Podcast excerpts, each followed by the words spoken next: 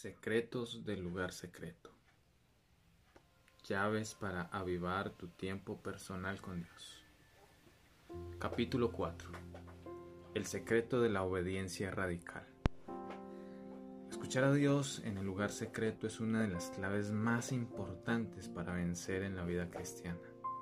No obstante, debe ir unido a este corolario, obediencia radical. Oímos y después obramos. No se contenten solo con escuchar la palabra, pues así se engañan ustedes mismos. Llévenla a la práctica. Santiago 1:22. Por obediencia radical quiero significar obediencia inmediata, que cumple con los mandamientos al máximo. La obediencia radical no busca cumplir con lo mínimo, mas persigue el cumplimiento pleno, abundante. Si Jesús dice, vende todo, entonces vendemos todo inmediatamente. La palabra en el Nuevo Testamento para obediencia es upakoe. Está compuesta por dos vocablos griegos. Upo quiere decir debajo y akouo que quiere decir escuchar. De manera que obedecer es escuchar debajo. La obediencia implica escuchar atentamente con un corazón sumiso y luego acatar su palabra.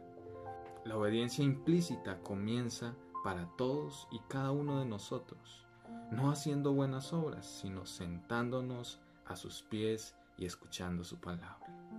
La devoción por el lugar secreto es el primer gran acto de obediencia de los santos. Jesús lo reveló así ¿Quiénes son mi madre y mis hermanos? replicó Jesús. Luego echó una mirada a los que estaban sentados alrededor de él y añadió, Aquí tienen a mi madre y a mis hermanos. Cualquiera que hace la voluntad de Dios es mi hermano, mi hermana y mi madre. Marcos capítulo 3 versículos 33 al 35. La voluntad de Dios en ese momento era que la gente se sentara a los pies de Jesús y escuchara su palabra. Hasta que no cumpla primero con esa responsabilidad, estará constantemente frustrado por su incapacidad para descubrir el gozo de la obediencia radical. Las obras para el servicio obtienen su energía espiritual del fuego de una relación de amor apasionado a los pies de Jesús.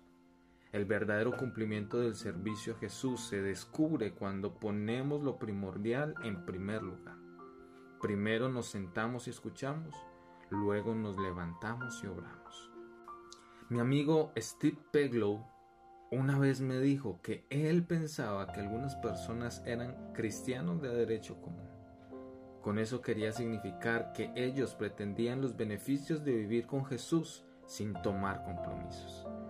Pero aun cuando el gozo completo de vivir juntos se encuentra solo en el contexto del compromiso del matrimonio, de la misma manera el gozo de seguir a Jesús se encuentra solo en entregarse a cada palabra que proviene de su boca.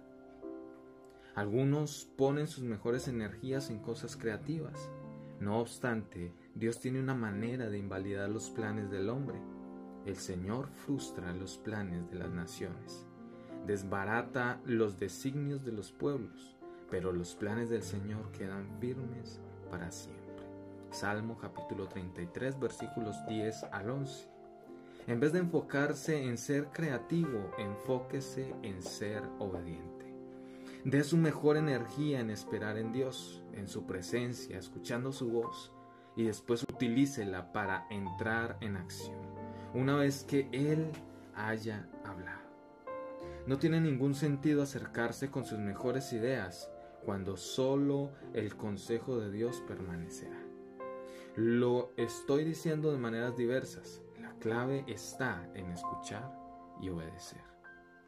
Qué gozo escuchar su palabra y ponerla por obra. Los beneficios son amplios. Mencionaré algunos entre muchos. La obediencia abre la vida eterna abundante.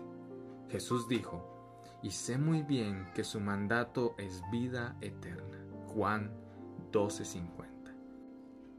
Viniendo del Maestro de la Modestia, estas simples palabras contienen un impacto mucho mayor que lo que una lectura superficial podría revelar.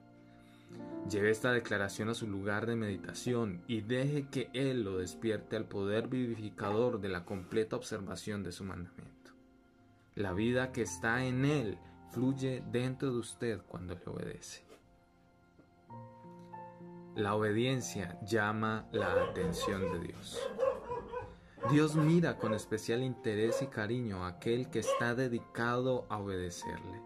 Él lo dijo de esta manera, yo estimo a los pobres y contritos de espíritu, a los que tiemblan ante mi palabra.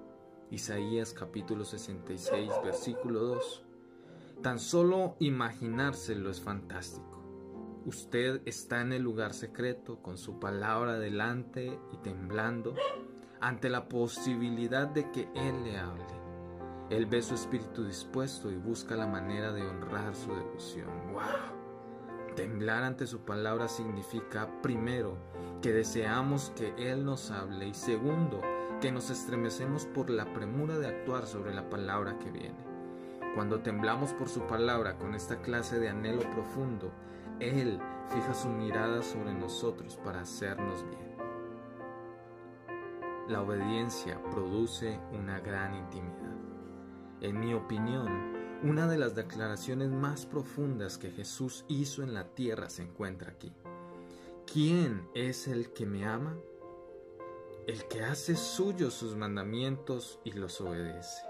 Y al que me ama a mi Padre lo amará, y yo también lo amaré, y me manifestaré a él. Juan capítulo 14, versículo 21. Jesús dijo que la obediencia es la prueba del amor y el amor nos lleva a una intimidad increíble con el Padre. Además, abre el cariño de Cristo y su revelación al corazón humano. No hay nada más deseable que el hecho de que Jesús se manifieste a mí personalmente.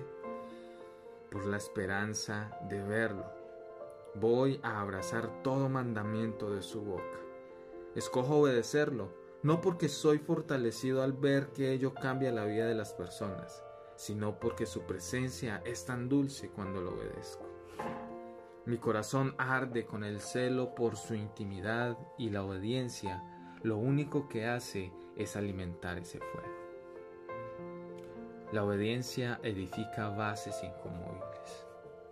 Por tanto, todo el que me oye estas palabras y las pone en práctica es como un hombre prudente que construyó su casa sobre la roca. Cayeron las lluvias, crecieron los ríos y soplaron los vientos y azotaron aquella casa. Con todo, la casa no se derrumbó porque estaba cimentada sobre la roca. Pero todo el que me oye estas palabras y no las pone en práctica es como un hombre insensato que construyó su casa sobre la arena. Cayeron las lluvias, Crecieron los ríos y soplaron los vientos y azotaron aquella casa, y ésta se derrumbó y grande fue su ruina. Mateo capítulo 7 versículos 24 al 27. Notarán que la tormenta afectó tanto a aquellos que hacían lo que Jesús decía como a aquellos que no. Nadie está exento. Las tormentas seguramente estarán esperándote en el camino. La pregunta es, ¿sobrevivirás? ¿Serán tus cimientos lo suficientemente fuertes para soportar los vientos y crecidas? Aquellos que caminan en la obediencia radical se han preparado para las tormentas y las podrán vencer. Si hubieras prestado atención a mis mandamientos, tu paz habría sido como un río, tu justicia como las olas del mar. Isaías 48, 18. Cuánto mayores son los vientos que asaltan al obediente, más se levanta su justicia como poderosas olas, rompiendo en la playa en una estruendosa majestad la fragancia de Dios. Por supuesto, hay muchos más beneficios, aparte de los cuatro recién mencionados, pero estoy tratando de que este capítulo del libro sea corto. Consideren dos breves pensamientos más concernientes a la obediencia.